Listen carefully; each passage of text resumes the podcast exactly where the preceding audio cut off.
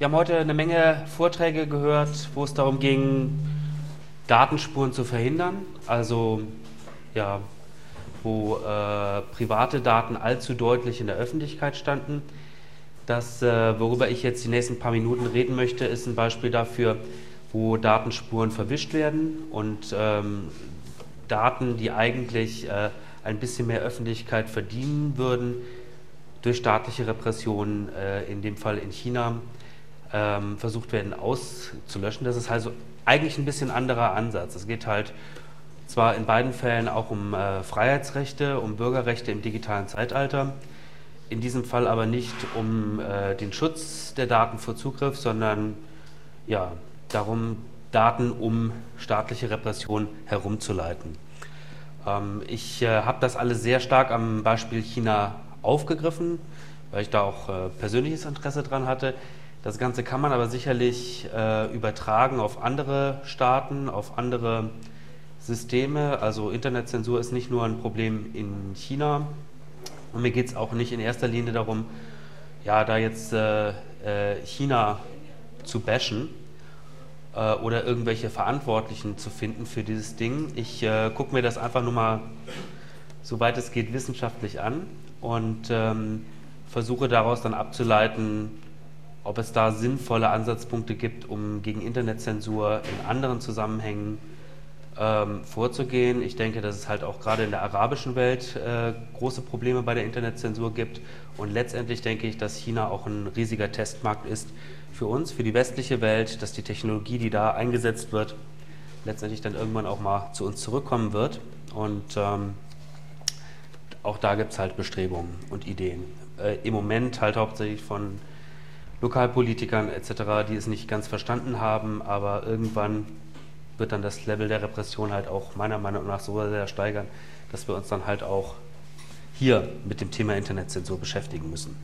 Aber wie gesagt, alles ein bisschen ausgerichtet am Beispiel China und man fängt immer damit an, dass es bei der, bei der offenen Software genauso wie äh, beim Internetaktivismus dass man irgendwie ein persönliches Jucken verspürt und dass man sich da irgendwie kratzen muss und äh, dass man deswegen dann aktiv wird. In dem Fall war es so, dass ich vor äh, ja, knapp zwei Jahren als äh, egozentrischer Selbstdarsteller, der ich nur bin, gerne wollte, dass ein Freund von mir meinen Weblog liest. Und äh, das Weblog war damals gehostet bei einem Anbieter namens Typepad, also einem sehr großen, bekannten Weblog-Anbieter. Und äh, da habe ich das zum ersten Mal halt gemerkt, dass äh, dieser Bekannte von mir, der zu der Zeit in China war, das einfach nicht lesen konnte. Und ähm, vorher hatte ich halt so eine schwammige äh, Vorstellung davon, wie diese Internetzensur in China funktioniert, wie die implementiert wird, aber kein konkretes Beispiel. Und ähm, anhand dieses Beispiels habe ich mich dann angefangen, damit zu beschäftigen. Vielleicht erstmal ein paar grundsätzliche Sachen zum Internet in China ist immer schön mit beeindruckenden Zahlen anzufangen. In China gibt es ungefähr ähm, ja, 79,5 Millionen Internet-User. Klingt erstmal sehr beeindruckend, ist ungefähr so die Einwohnerzahl der Bundesrepublik Deutschland, entspricht aber nur 6,2 Prozent aller Chinesen. Ich bitte darum, diese Zahl auch nochmal im Hinterkopf zu behalten, wenn es später dann darum geht, Ideen äh, zu formulieren wie können Geeks über das Internet die chinesische äh, Gesellschaft umwälzen oder kann man da überhaupt was machen? Ähm, wir reden hier über die Elite der Elite, über 6,2 Prozent. Das heißt, die meisten Chinesen, für die ist das Internet nach wie vor irrelevant. Ähm, Internet gibt es in China auch noch nicht so lange. Am 20. September äh, 1987 gab es die erste chinesische E-Mail. Das Ganze war eine deutsche Angelegenheit, äh, also der Kontakt, äh, dass China überhaupt ans Internet kommen konnte, lief damals über Deutschland, über die Universität Karlsruhe, fand ich, fand ich sehr beeindruckend. Vor einiger Zeit gab es einen ähm, Vortrag im Haus der Geschichte in Bonn, wie das Netz nach Deutschland kam. Da wurde das auch mal kurz angeschnitten. Ähm, das hatte natürlich politische Gründe. Also das Internet an sich kommt aus den USA, aber mit dem kommunistischen Erzfeind aus China konnte man dann nicht am Anfang ähm, dann so gemeinsame Sachen machen. Das heißt also, da wurde dann quasi über Bande gespielt und der Kontakt äh, lief dann erstmal so über, über Deutschland und 1994 war es dann halt auch soweit, nach sehr langen, quälenden Debatten, dass China fest mit einer Standleitung an das Internet angebunden war. Das war insofern Präzedenzfall, dass da von, von Seiten der äh, amerikanischen Forschungsnetzwerke, die damals hauptsächlich das Internet betrieben haben, äh, ja, jahrelang eigentlich argumentiert wurde, wir können doch eigentlich nicht den Feind ins Internet lassen. Also Ideen, die dann heutzutage auch bei, bei Netzneutralität und sowas wieder aufkommen. Seit 1995 äh, wächst dann das Internet in China auch rasant und ähm, wenn man sich dann überlegt, was äh, der typische chinesische Internet-User so macht, das ist dann halt auch nicht den ganzen Tag irgendwie Slashdot lesen oder Spiegel.de, sondern da gibt es natürlich auch irgendwie ein chinesisches Internet, sage ich mal so. Äh, das heißt also, die, die Lebenswirklichkeit des chinesischen Internetbenutzers hat nicht unbedingt viel mit dem gemein, was äh, der westliche Internetbenutzer macht. Da gibt es dann Portale wie Sina.com oder Sohu.com oder 163.com. 163 ist halt äh, ein typisch chinesisches Phänomen. Das ist, wenn man das auf äh, Kantonesisch ausspricht, heißt das so viel wie gute Reise. Das sind ähm, da hat sich mittlerweile halt auch so ein, so ein eigener chinesischer Internetslang gebildet. Das fing damals an mit den Pagern in China, dass äh, man da halt nur Zahlen übermitteln konnte, eigentlich also Telefonnummern, die dann zurückgerufen werden sollten.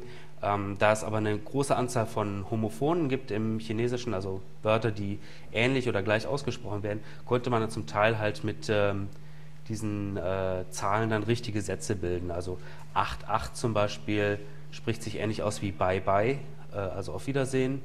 Und ähm, nach dem Motto funktioniert das dann halt irgendwie in China mit dem Internet-Slang. Andere Sache ist dann halt, äh, was, dann, was dann noch weniger, ähm, also sowas wie Gute Nacht oder so gibt es dann ja auch im Deutschen, N8 oder so, aber wo es dann überhaupt gar keine Entsprechung mehr in der westlichen Internet-Chat-Sprache äh, oder sowas gibt, ist äh, die Tatsache, wenn, naja, also wenn man auf einer chinesischen Tastatur ein, Wort tippt, dann fängt das halt so an, dass man sich so annähert. Man schreibt das halt in der sozusagen englischen Umschrift und kriegt dann, dann ploppt ein Fenster auf und dann kriegt man irgendwie 10, 20 Angebote, welches chinesische Zeichen man denn gemeint haben könnte und hangelt sich dann durch und sagt dann irgendwie, nein, das, das, das meinte ich. Und da sind die häufigsten Zeichen, werden halt als erstes angeboten und die, die weniger häufig sind, äh, die kommen dann später, muss man ein bisschen durchscrollen. Ähm, fähige Internet-User oder elitäre User oder Lead-User oder sowas heißen, hießen früher in China große Ritter. Also bisschen blumig ausgedrückt. Dieses ähm, Wort für Ritter im mittelalterlichen Sinne ist aber ziemlich weit hinten in dieser Auswahlliste von den Zeichen, die da kommen. Viel weiter oben ist Schrimp oder Krabbe. Und ähm, da man irgendwie beim Chatten relativ wenig Zeit hat, nimmt man dann immer die erste angebotene Möglichkeit, sodass dann die ähm, Internet-User, die sich auskennen in China, die großen Krabben sind. Was dann gibt es da auch so Cartoons, wo halt mit dem gebeugten Rücken äh, vor dem Computer. Ihr kennt vielleicht alle das, das Logo von, von dem äh, Kongress vor zwei Jahren, wo dann ja, Dennis aus Berlin so als große Krabbe vor seinem Notebook saß. Das heißt also, es gibt halt auch schon äh, jetzt eine Internetkultur in China, die ähm, nicht unbedingt viele Entsprechungen hat mit dem, was wir so unter Internetkultur verstehen. Sicherlich ist auch Sprach, die Sprachbarriere ein großes Ding. Ähm, es ist halt einfach unendlich schwieriger für Chinesen, Englisch zu lernen, umgekehrt dann halt auch für, für westliche Menschen Chinesisch zu lernen, so ähm, dass das dann, ja, dass da zum Teil halt auch oft keine Verknüpfungspunkte sind und sich da so, ein, so eine Nebenkultur eigentlich entwickelt in diesem internationalen Netz. Gut, neben diesen positiven Sachen gibt es halt auch noch eine andere Statistik. China ist halt ein sehr repressiver Staat, also die Volksrepublik China. Sollte ich vielleicht noch dazu sagen, ähm, diese ganzen Sachen, die ich hier erzähle, beziehen sich halt auf die Volksrepublik China, nicht auf irgendwelche strittigen Regionen oder äh, auf, auf Sonderwirtschaftszonen wie Hongkong oder Macau. Ähm, da gibt es im Moment 30.000 Beamte in etwa 20 bis 30 Behörden, so ganz koordiniert ist das wohl nicht, die sich nur damit beschäftigen, das Internet zu überwachen. Ähm, zum Teil halt auch in Widersprüche sich verstecken. Das äh, werden wir dann gleich mal sehen, dass es halt auch Bans und, und ähm, Sachen bei, bei den Sperrungen gibt in China, die ja sich widersprechen und dass es dann halt auch dadurch, dass es nicht äh, wirklich ein verlässlicher Rechtsstaat ist, in dem Sinne, wie wir ihn vielleicht kennen, dann auch schwierig ist, dagegen anzugehen, weil es halt mehrere Behörden gibt und ähm, ja, 30.000 Beamte. Nach Schätzungen von, von Amnesty gibt es dann halt auch ja, 3.400 Hinrichtungen pro Jahr. Ähm, das könnte aber auch noch weitaus höher liegen. Also die Zahl von 10.000 Hinrichtungen pro Jahr wird halt auch genannt. Äh, und hingerichtet wird man zum Beispiel für äh, Drogendelikte, Korruption, Wirtschaftskriminalität, aber auch Tötung von, von Panda-Bären oder was im Fall der Internetzensur dann entsprechend ist, die Weitergabe von Staatsgeheimnissen. Da gibt es einen entsprechenden Paragraphen, der zum Beispiel auch ja, ein bisschen ins Gespräch gekommen wurde während der SARS-Welle, die über China äh, ging. Da gab es eine sehr widersprüchliche Informationspolitik der chinesischen Regierung. Am Anfang hieß es, dass es sowas wie SARS gar nicht gäbe. Ähm, das hat dann auch die, die Blogger, die sich mit diesem Phänomen beschäftigt haben und dann gesehen haben, Mensch, irgendwas passiert hier in der Nachbarschaft und die Leute werden alle irgendwie evakuiert und sowas. Ähm, erstmal sehr unter Druck gebracht. Es wurden dann die BBC-Seiten gesperrt, damit die Leute sich nicht bei der BBC informieren konnten über SARS in China. Nach einer Zeit hat die Regierung dann umgeschwenkt und hat gesagt, okay, es gibt wohl doch sowas wie SARS. Und plötzlich waren halt diese ganzen Leute, die verfolgt waren wegen der Weitergabe von Staatsgeheimnissen, weil sie über SARS in China berichtet hatten oder einfach nur über ihre Nachbarschaft berichtet hatten, waren dann plötzlich amnestiert. Also das kann halt ähm, alle sehr, sehr plötzlich kommen, dass das ähm, sowohl von der Repression als auch dann plötzlich von der Liberalität wieder über einen ähm, reinbricht. Auch die, ähm, diese ganze SARS-Geschichte hat sicherlich auch dafür geführt, dass sowas wie Weblog oder Citizen-Journalism wieder eine höhere Stelle, Stellenwert bekommen hat in China. Ähm, das heißt also, letztendlich war es dann auch eine positive Auswirkung. Die ähm, chinesische Regierung gibt aber ganz offen zu, dass sie Internetzensur betreibt. Also das ist nicht so, dass das äh, ein Gerücht ist oder dass das nur irgendwelche ähm, fanatisierten Menschenrechtsgruppen behaupten würden, sondern das, das sagen sie auch selber. Ähm, ist aber sehr, sehr schwierig zu ermitteln oder ich würde sogar sagen äh, unmöglich, nicht ermöglich, unmöglich ähm, zu ermitteln, was das jetzt für die, für die Seiten oder Adressen oder sowas bedeutet. Ähm, Im letzten Jahr gab es eine Erschwerung der ganzen Lage, dass es jetzt äh, ein Bündel von Gesetzen gibt, die nur noch die äh, Verbreitung von Nachrichten erlauben, die dem sozialistischen Gemeinwohl dienen. Das heißt also, äh, na, äh, Zeitungen sollen nur positive Nachrichten verbreiten, beziehungsweise Nachrichten verbreiten, die, die positiv für den Sozialismus sind. Ähm, das, da wird halt auch entsprechend gegen angegangen. Gibt es auch abweichende Meinungen äh, oder Dissidenten, die dann halt mit Hilfe dieser Paragraphen in letzter Zeit verfolgt werden.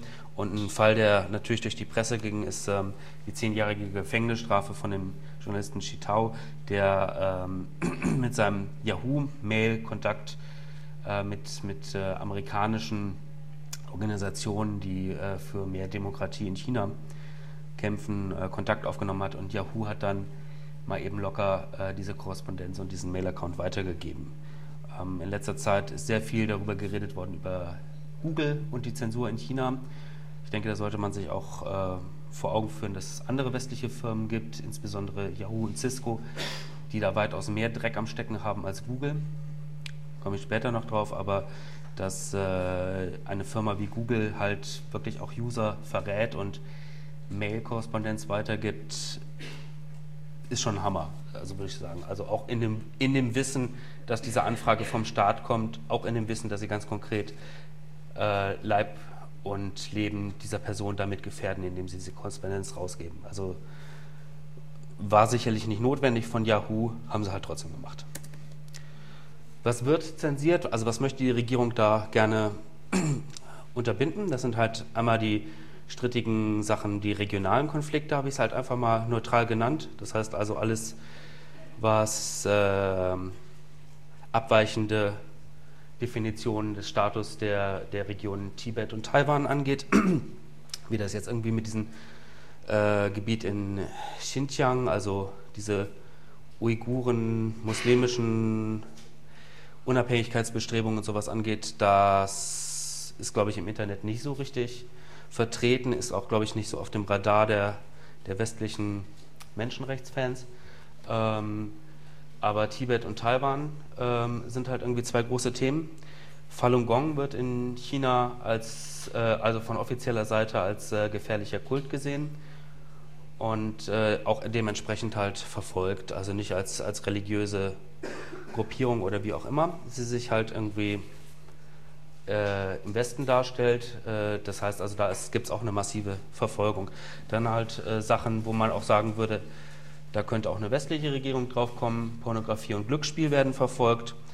Und je nach politischer Großwetterlage gibt es dann halt auch eine Zensur ausländischer Quellen, zum, zum Beispiel Suchmaschinen oder Nachrichtenseiten.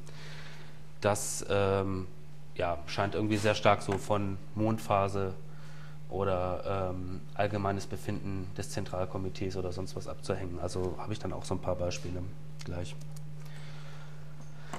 Wie wird das jetzt aber ähm, konkret realisiert? Also man kann relativ wenig äh, fundierte Aussagen über die Technik dieser Great Firewall of China machen.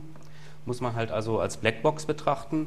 Es gibt eine Untersuchung der Organisation Reporter ohne Grenzen, äh, Reporter Sans Frontières, dass äh, Cisco Systems laut RSF äh, dem Regime mehrere tausend Router geliefert hat und ähm, es gibt einen anderen Report, den ich dann auch noch gefunden habe, dass die Firma Nortel Network äh, die Infrastruktur gebaut hat. Jetzt haben wir, ähm, seitdem ich das erste Mal diesen Vortrag gehalten habe, ein bisschen rumexperimentiert und dann auch ein paar Rechner in China aufgebaut und auch mal geguckt, wie das Netzwerk so aussieht. Und ähm, unsere eigenen ziemlich ähm, ja, tollpatschigen Forschungen oder so, sage ich mal, deuten eher in Richtung, dass, dass halt massiv Cisco-Hardware da im Einsatz ist. Werde ich gleich auch noch ein, zwei Worte zu sagen. Ähm, wie funktioniert das genau? Also wie wird genau technisch zensiert? Wir erinnern uns, wir hatten vor einiger Zeit in äh, Deutschland einen Fall von Internetzensur von der Bezirksregierung Düsseldorf da wurde vorgeschlagen, äh, die DNS-Antworten zu fälschen.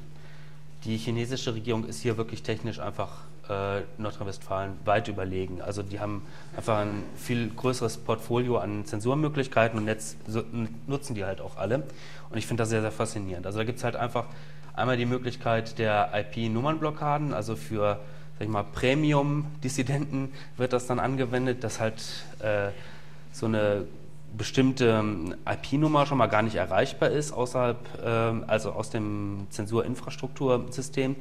Dann gibt es halt äh, falsche DNS-Antworten. Ich sage irgendwie, wo liegt www.tibet.com und bekomme irgendeine ähm, IP-Nummer zurück vom angeblichen DNS, äh, die mit www.tibet.com gar nichts zu tun hat, wo ich dann aber eine ganz andere Seite finde oder gar keine.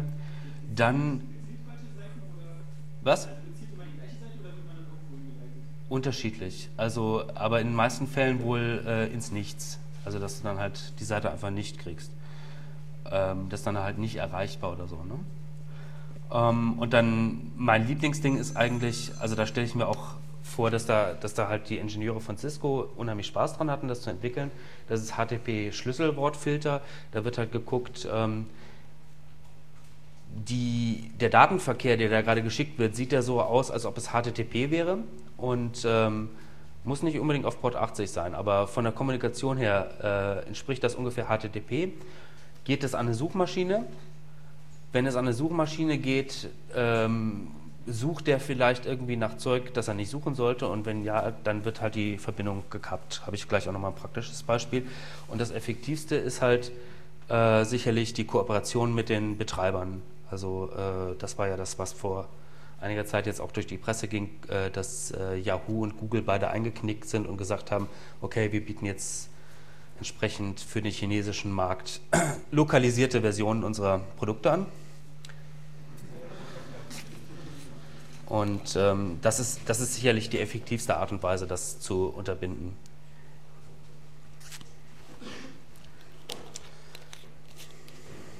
Okay. Ähm, ja, hatte ich eben gerade schon gesagt, ähm, Premium-Dissidenten www.t-bird.com, www.falundafa.ca, also die Homepage von Falun Gong, werden dann halt gleich schon auf IP-Nummern-Ebene gebannt.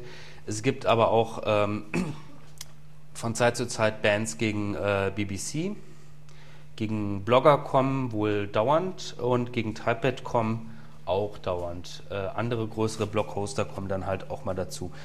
Und dann äh, gibt es so einen so Effekt, den ich so halt sehr, sehr häufig gehabt habe bei diesen ganzen Versuchen, da irgendwie Daten zu sammeln, ähm, dass Seiten halt gesperrt sind oder äh, IP-Nummern geblockt sind, ohne dass wirklich ein Grund ersichtlich ist, warum. Ähm, also entweder sind das False Positives oder es wird halt experimentiert auf chinesischer Seite oder ähm, die Cisco-Router sind noch nicht irgendwie richtig eingerichtet oder sowas. Ich habe keine Ahnung. Also ähm, in einem Fall hat ein Bekannter von mir halt eine Domain reserviert in, China, äh, in, in Schweden und die war sofort geblockt. Also da war noch, noch gar nichts drauf, da lief gar kein Webserver, aber es war halt sofort blockiert von der IP-Nummer. Ähm, nach zwei, drei Tagen lief es dann und er meinte dann so ein bisschen naiverweise, ja, die mussten das vielleicht erst freischalten. So jede neue Domain, die irgendwo auf der Welt reserviert wird, vielleicht guckt da irgendwie so ein chinesischer Beamter erst drauf. Aber also kann ich mir beim besten Willen nicht vorstellen, dass das nach dem System läuft. Also wir können da einfach nur festhalten, dass es manchmal ähm, IP-Bands gibt, die, die keine logische Erklärung zu haben scheinen. Ähm, ja, DNS ähm, ist halt genau das System, was, was hier auch in Deutschland vorgeschlagen worden ist, was halt auch in anderen ähm, Jurisdiktionen gerne eingesetzt wird, arabische Welt etc. Ähm, manche Adressen werden halt bereits im DNS geblockt. Ähm, jetzt könnte man halt auf die Idee kommen, ja, nehme ich dann auch einfach den DNS-Server von T-Online zu Hause und ähm, dann klappt das alles. Nein, das geht nur bedingt. Also es wird dann auch wirklich dieser Traffic auf Port äh, 53 untersucht, geguckt, ob halt äh, eine DNS-Anfrage an einen ausländischen, nicht zensierenden DNS gestellt wird. Und äh, die Antworten auf DNS-Anfragen kommen immer, scheinen immer aus der chinesischen Zensurinfrastruktur herauszukommen. Also wenn ich eine DNS, an, das kann man auch irgendwie dann sehr schön sich mit Etherreal und so angucken, wenn ich eine DNS-Anfrage stelle, an irgendeinen DNS-Server, auch an einen nicht-chinesischen, bekomme ich die Antwort halt zum Teil von, von ja, ganz anderen DNS-Servern, chinesischen halt. Ähm, auch da hatte ich eben schon ein paar Worte drüber, das ist dieses HTTP, äh, HTTP Keyword Blocking, ähm, das halt, ja, ich kann es mir nicht vorstellen, das, das müssen wirklich massive Cisco-Maschinen sein. Ich weiß gar nicht, ob es da eine offizielle Produktbezeichnung von Cisco für gibt, für sowas dass die halt den ganzen Datenverkehr auf sowas ähnliches wie HTTP durchsuchen und dann halt sagen, okay, da wird halt an eine Suchmaschine rangegangen, also Verbindung gedroppt. Das sieht dann folgendermaßen aus. Wir haben hier äh, die Suchmaschine, die bevor Google äh, mit Google CN diese Kooperation unterschrieben hat, die die führende war. Das ist Baidu. Sieht auch so ein bisschen aus wie Google, finde ich. Und ähm, da haben wir jetzt so ein paar Suchanfragen gemacht. Also das ist so der empirische Teil der Arbeit. Ähm, einfach mal nach Falun Gong gesucht und ähm, taiwanesische Unabhängigkeit und sowas alles. Ähm, das war zum Teil ein bisschen schwierig. Also der Bekannte, den ich da hatte, das war so ein Windows-User. Es war erstmal schon mal ein Abenteuer, mit dem jetzt die, äh, die am, am Handy die Installation von Etherreal durchzumachen. Hat auch ein bisschen was gekostet. So. Ähm, dann war das natürlich alles so, naja, also er hat dann halt das gemacht, was ich ihm gesagt habe. Ich habe dann gesagt, also gib doch mal ein, so Falun Gong oder taiwanesische Unabhängigkeit und ähm, als wir damit angefangen haben mit diesen Tests, war das halt immer ein bisschen lästig, weil dann immer seine IP-Nummer für eine kurze Zeit gesperrt wurde. Und er ist aber mittlerweile wieder zurück in Deutschland, ist ihm nichts passiert. Also ähm, als ich dann halt sehr, sehr viele Daten brauchte, kurz vor dem Kongress, bevor ich diesen Vortrag gehalten habe, habe ich dann halt auch irgendwie gedacht, so, hm, mal nicht übertreiben, sonst landet der irgendwie in so einem Arbeitslager und muss irgendwie Plastikspielzeug in Überraschungseier packen für den Rest seines Lebens. Aber ähm, ist erstmal nichts passiert. Als, als, ähm, als Langnase hat er dann natürlich auch einen privilegierteren Status gehabt. Also er war halt irgendwie mit dem ausländischen Studentenvisum da unterwegs und wahrscheinlich wäre das Schlimmste, was ihm passiert wäre, eine Ausweisung gewesen. Ähm, das ist natürlich irgendwie nicht zu vergleichen von, von dem Privilegienstatus mit irgendwelchen Chinesen, die dann vielleicht auch wirklich politisch in dem Land was äh, verändern wollen. Okay, kann man das lesen? Wenn man Chinesisch kann schon. Ähm, okay, da wird, äh, genau, da wird jetzt nach Falun Gong gesucht in Baidu und ähm, kommt auch eine Menge zurück. So. Also da kommen allerdings seltsamerweise nur Artikel über Falun Gong zurück, die in offiziellen chinesischen Medien erschienen sind. Also äh, das ist halt immer hier Falun Gong. Ne? Und ähm, hat mich halt auch gewundert, dass die Artikelauswahl dann so einseitig ist. Ich hätte gedacht, dass zum Beispiel, was weiß ich, von Amnesty oder so auch mal was über das Thema geschrieben worden ist, vielleicht auch mal auf Chinesisch, aber nicht bei Baidu. Dann haben wir das Ganze mal in Pinyin eingegeben, also in der Umschrift in lateinischen Buchstaben, Falun Gong.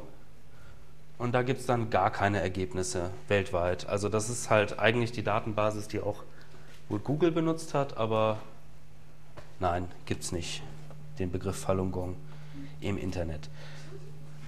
Das ist halt so das Einfache, wie man in Kooperation mit dem Betreiber dann halt äh, entsprechende Suchergebnisse erzeugen kann. Okay, sehr lustig fand ich dann dieses Beispiel. Im Hintergrund läuft immer noch was äh, mit, mit Falun Gong. Das war dann jetzt hier, glaube ich, bei der, genau, das war Google, bevor Google in China auf dem Markt war. Das heißt, ähm, also das amerikanische Google wurde angesprochen. Im Hintergrund sehen wir noch Ergebnisse vom letzten Such, das war halt Falun Gong. Ähm, und an dem Tag gab es auch wirklich Ergebnisse bei Google für Falun Gong und Falun Dafa und so weiter. Ähm, was dieser Bekannte dann damit erklärt hat, ja, und vielleicht irgendwie so ein Weihnachtsgeschenk und sowas. Also es war halt sehr, sehr rätselhaft. Und dann kam der nächste, das war dann hier die Eingabe von äh, taiwanesische um Unabhängigkeit auf Chinesisch. Und in dem Fall hat dann dieses HTTP Keyword Blocking zugeschlagen. Auf einmal war die Verbindung des Webbrowsers weg. Also einfach weg. In dem Moment, wo er auf Return gedrückt hatte. Ähm, da er halt die ganze Zeit Ethereal hat mitlaufen lassen, sah das dann so aus. Moment, kriege ich das noch auf die Reihe? Auf jeden Fall, äh, man sieht halt, dass da irgendwie so ein, ähm, ein ähm, Hin und Her von, von äh, ACK-Paketen passierte und ab irgendeinem Punkt, wo habe ich ihn denn, wurde die Verbindung einfach getrennt und zwar von einem Rechner, der, der nicht der Google-Rechner war, genau. War, glaube ich, am Schluss dann.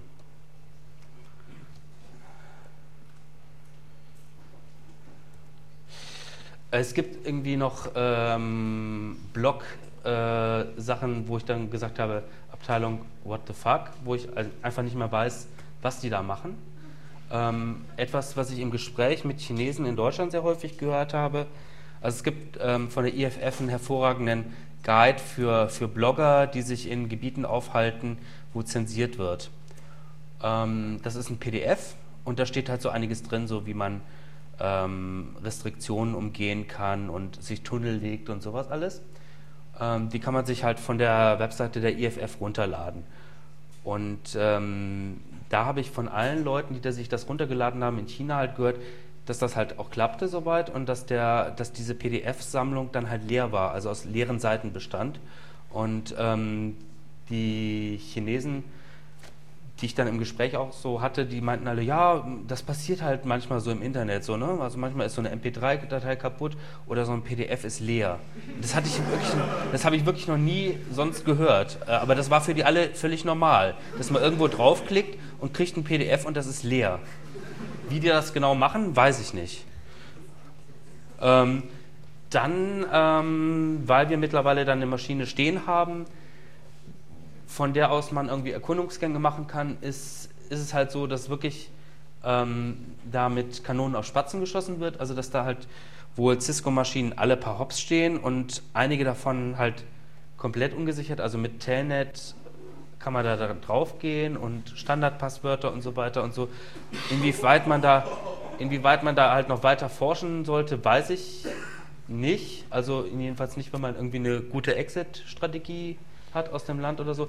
Keine Ahnung. Aber ähm, ich kann mir das halt nur so vorstellen, dass die im Moment massiv da Hardware einkaufen, die einfach hinstellen und konfiguriert wird halt später.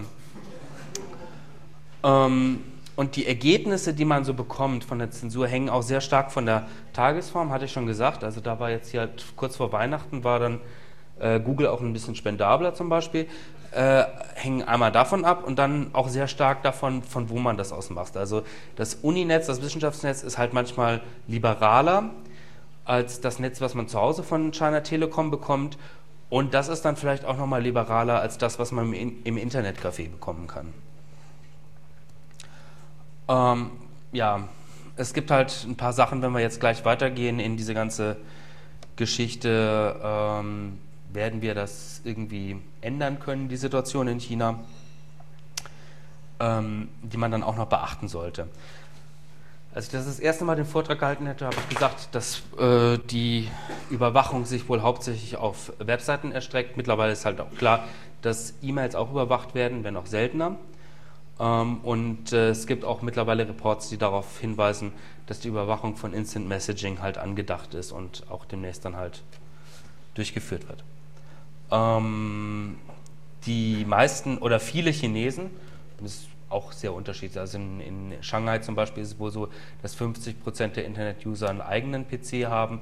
Äh, in anderen Regionen wird es dann sehr, sehr, sehr, sehr anders sein, äh, besonders in ärmeren Regionen.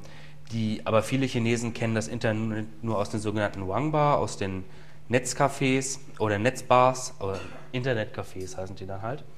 Ähm, und dadurch kommt dann eine neue soziale Schicht der Kontrolle ins Spiel. Manchmal relativ offiziell aussehend, also dass dann halt tatsächlich in dem Internetcafé jemand steht, der eine Armeeuniform trägt und irgendwie in die Runde guckt, so.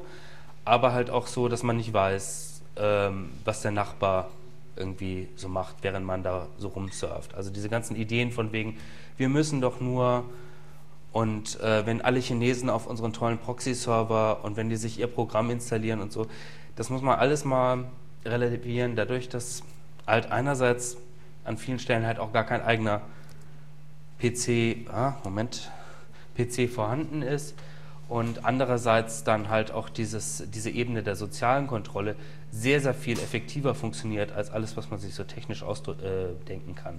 Also wenn halt einfach jemand staatlicherseits jemanden auf, den, auf die Finger klopfen kann. Nichtsdestotrotz gibt es eine Menge Sachen, die funktionieren und äh, die auch erprobt sind. Ähm, Tor ist mittlerweile wirklich einsatzbereit, ist äh, einfach toll. Macht man Tor, kann man irgendwie chatten, kann man Websurfen, alles super. Machen auch sehr, sehr viele engagierte chinesische Internetbenutzer. Mal sehen, wie lange das irgendwie funktioniert. Java Anon Proxy auch ähnlich. Man kann Tunneling-Sachen machen, was interessanterweise immer noch funktioniert, obwohl ich es vor zwei Jahren schon mir gedacht habe, dass das langsam mal abschalten werden, ist halt dieser Coral Proxy, also nyud.net äh, Doppelpunkt 8090 an die URL anhängen oder das Firefox Plugin benutzen, das dann halt auf diesen verteilten Coral Proxy zugegriffen wird, ist lang und breit durch die chinesische Blogosphäre ausgewalzt äh, worden, haben alle irgendwie gesagt, das ist das neue heiße Ding, wenn man irgendwie Seiten angucken will, die kaputt sind oder sonst was oder leere PDFs liefern oder ähm, und, und trotzdem, obwohl das eigentlich relativ bekannt ist, wird das einfach nicht unterbunden. Keine Ahnung, was sie da vorhaben. Geht halt.